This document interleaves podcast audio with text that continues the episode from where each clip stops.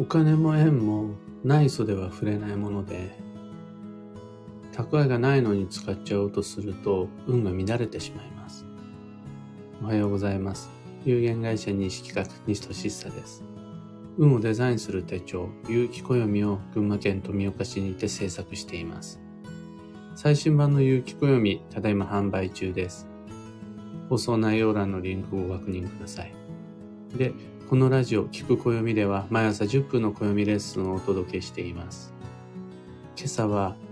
縁がうまく成立しないことの意外な原因というテーマでお話を。お金を使おうと思ったらある程度の蓄えが必要です。お金持ってないのに、お金貯めてないのに無理に使っちゃおうとすると、もうそれは自分が思っている以上に自分の運を損なってしまいます。お金というのは信用という言い換えることができて、というか、お金はただの物質でしかなくて、あれは信用を具現化したもので、この信用っていうのはつまり人と人との関係性であり、私と世間との間での印象みたいなものまさにその縁というのはお金と一緒で信用。つまり、ご縁も正しく機能させようと思ったら、まずはその信用を貯めることが必要になります。人脈、人徳、または豊富な話題、世間での評判、周囲との共感などの蓄えがないままに人と付き合おう物を売ろう、より良い人脈広げようって頑張り始めちゃうと、当然ながら内装では触れないんでうまくいかないです。お金も縁も信用という点においては同質で、どちらもある程度の蓄えがないとうまく機能しないっていうことになります。つまり、お金がうまく回らない。縁がうまく回らない。なんでかっていうと、もうシンプルな一番の原因、蓄えがないから。というふうに考えることができます。いきなり知らない人に話しかけられ、話しかけたら、もしくは話しかけられたら、やっぱ信用の蓄えが足りないので、どうしても怪しまれてしまいます。義理人情を軽視する人が他人に義理人情を求めるのはもううまく成立しないです。とは他人の誕生日を祝わないのに自分の誕生日は祝ってほしいとかクリスマスプレゼントあげてないのに自分はクリスマスプレゼント来ないということに不満を持つとかいずれも信用不足への蓄えが足りていないことによって生じる不運不幸せです。これ、蓄えがあると一気に縁が機能し始めます。全く信用がない人は誰にも相手してもらえませんが、十分な信用があれば、自分が頑張って動かなくても周りが勝手にそのつながりを維持しようと動いてくれます。だから縁のトラブルの原因は貯蓄が足んないから。もしくは貯蓄がないのに無理に使おうとしよしてるから。ない袖を振ろうとしてるから。このどちらかであることがほとんどです。信用ということで考えると。まあ、ほぼほぼお金のトラブルと縁のトラブルは同じであろう。原因は同じであろうと考えられます。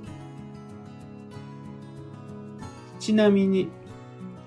少ない貯蓄が原因となるトラブルはお金と縁のみに限らずに知識とか技術、気力体力などにも当てはまります。蓄積がないのに浅はかな情報で使おうとすると知識が機能しないです。あとは積み重ねがないのに使おうとする技術とか、もう余力なしでガス欠状態なのに頑張ろうとして失敗したり倒れたりしちゃう自分とか、もう全部怪我のもとです。というわけで、お金をうまく使いたい、縁をうまく使いたいと思ったら、溜まるのを待ってから使うのが良いです。すっかり使い切ってしまった後、それでもなお欲しい欲しいと頑張って使おうとするのは典型的な悪運パターンです。ここまでが前提で、ここからが今日の本題となります。使うお金を準備しなかった人が、お金がない、どうしてだって思うことは少ないです。まあね、まあまあ散々今まで使ってきちゃったしね、貯めてこなかったしね、で済むはずなんです。ところが、運の話になると、残高どころか、存在さえ確認することができないあやふやなものなので、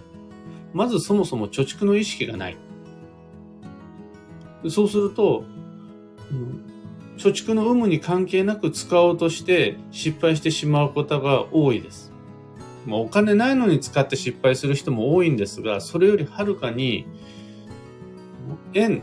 という信用がないで物を売ろうと売ろうとする、人と付き合おうとする、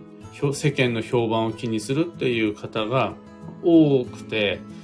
原因にたどり着くことができず、そこで空回りな頑張り方をしてしまって、どんどんどんどんドツボにはまっていくという人多いです。ただただ信用の蓄えがないだけなのに、縁がうまくいかない。よし、良縁祈願をしようみたいな。もしくは、そうですね、メイクばっかり頑張ってみようとか、の話術を鍛えればなんとかなるみたいな。そっちに行ってしまうんですが、いや、それ、今言った全てのことを一切しなくても、信用をもう少し蓄えてから、それから話しかけたり、それから転職活動したり、の方がいいんじゃないかなっていう人は多いです。これ、別の言い方をすると、まだ信用の蓄えがない。自分で自分を信用することさえできない。そういう状況においては、まだ円を使っちゃわない、乱用しちゃわない、運用しない方が良かったりします。人脈の蓄えが足りないのにその人脈を利用しようとすると、どうしても期待が外れます。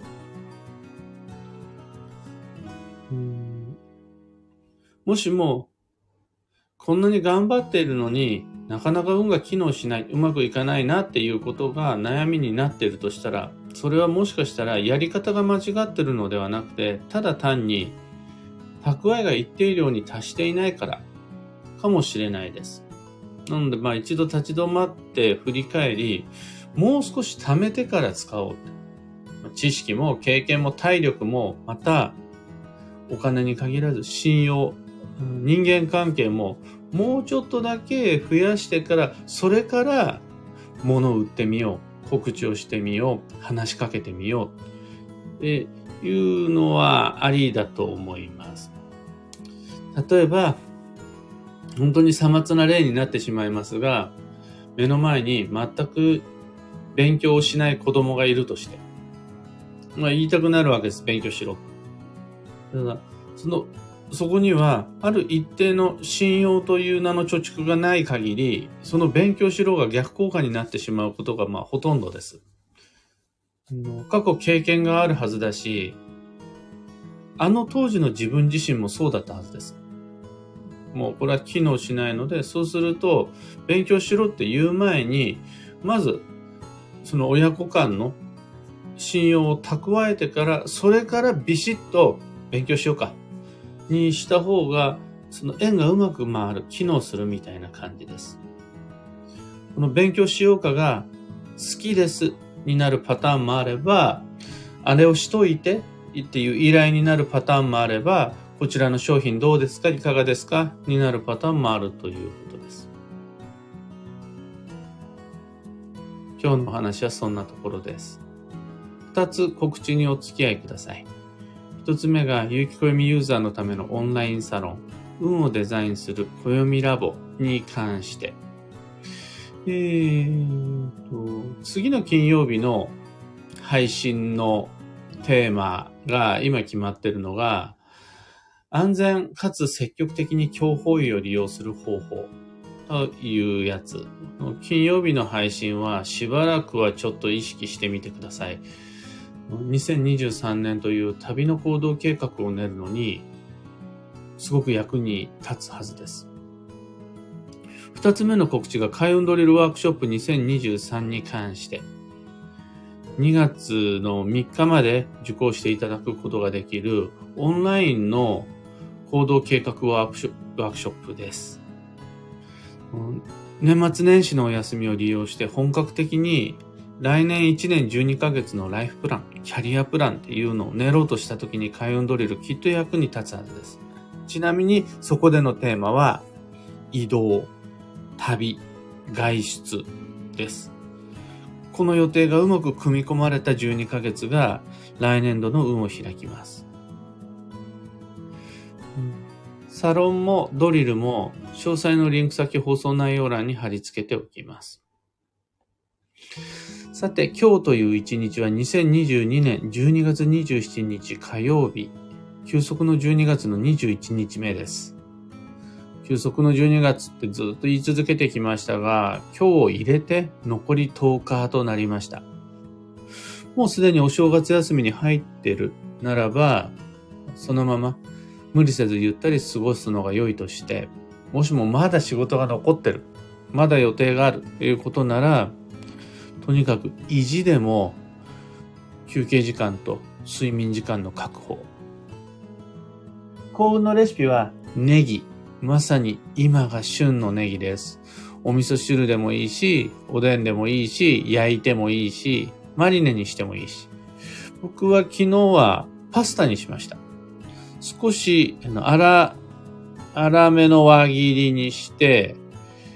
入れると、まあ甘くて美味しいんですよね。ネギって火を通すと。下仁田ネギと、うんと牡蠣のパスタにしました。今日のキーワードは限定、範囲を絞る。今日は過密過密スケジュールにしてしまうと集中力が落ちて効率が下がります。要注意です。結果それがまたさらに手間を増やしてより忙しくなっちゃったりとかするので、午前とか午後とか夕方とか時間を区切ってその中でやること、課題、予定を減らしていった方がうまく回ります。以上、迷った時の目安としてご参考までに。ところで、えー、毎朝スタンド FM から配信しているこのラジオは Spotify、Amazon Music、Audible、YouTube などでもご聴取いただけます。普段使いのアプリの方でフォロー、チャンネル登録していただければきっともっと便利になるはずです。各アプリの検索欄にて、聞く暦または西しさで検索してみてください。それでは今日もできることをできるだけ、西角西しさでした。いってらっしゃい。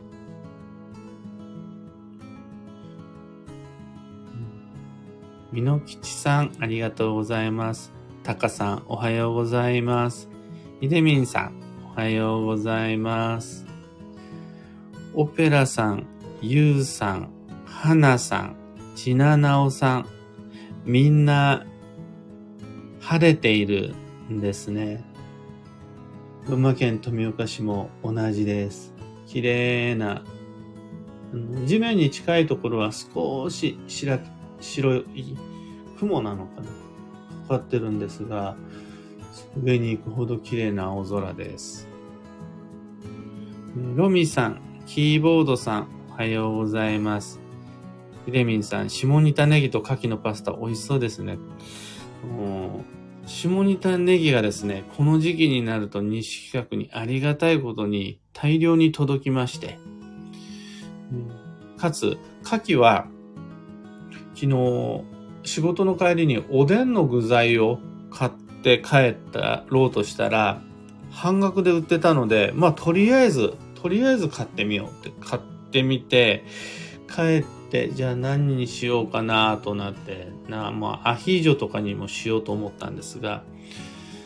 パスタが食べたいと思いまして、パスタにしました。もう、最近パスタのこだわりは一つのフライパンで作ることで、その多めのお湯でソースを作っておいて、そこに乾麺のパスタを入れて、蓋をして、で、出来上がった時にはちょうどいい感じの、に仕上がっている。こう、とろみのあるソースに仕上がってる。だから茹で汁を捨てないパスタにはまっていまして。それするのに、あの、牡蠣のパスタとかちょうどいいんですよね。あの仮に水が多めになったとしても、若干スープパスタっぽくなっても問題ないんで。ちなみにもう絶妙でした。ね、だいたい1人前200から250ぐらい、まあ300ぐらいのお水を加えてフライパンの中で煮込めばちょうどいい塩梅になる計算です。ちななおさん、下仁田ネギと牡蠣のパスタ。食いつきますね。え下、あの、下仁田ネギはザクザク少し粗めの輪切りにして入れるとして、牡蠣は最初にあの軽く火を通して、半分は刻んでもうぐつぐつ煮込んじゃって、あともう残りの半分は最後のトッピングで飾りましたね。ちなみに、隠し味はオーツミルクを少し入れました。砂糖入れなくて済むんで、そうすると甘さが。えー、というわけで、今日もマイペースに美味しく運をデザインして参りましょう。僕は、あの昨日オフラインでの講座が、気流での講座が、が、それが年内最後で、あともう一つ年内には12月29日に開運ドリルワークショップのフォローアップ講座の追加開催がありまして、12月29日、9時です。開運ドリル受けてくださってる方は、フォローアップ講座あと2回やることに決めたんで、ぜひともご参加ください。今、行動計画を立てる中で、ようやく上がってきたご質問、不安、あるはずなので、それ質問していただければ全てお答えします。この29日のフォローアップ講座が終わったら、あ、違う、あと3、12月30日にオンラインサロンのライブ配信、あの安全かつ積極的に強法医へ移動する方法があるので、それが終わったら仕事納めですね。えー、まあ、とはいえ、あと僕がやんなくちゃならないことは、ノルマがあるのは、とにかくまあ年賀状なので、まだ、全員みんな西企画の人たち年賀状終わってるのに、僕だけまだ1枚もかけてないという状態なので、今日、明日、明後日ぐらいの中で、投函できるように、徹夜で頑張ろうと思います。というわけで、行ってまいります。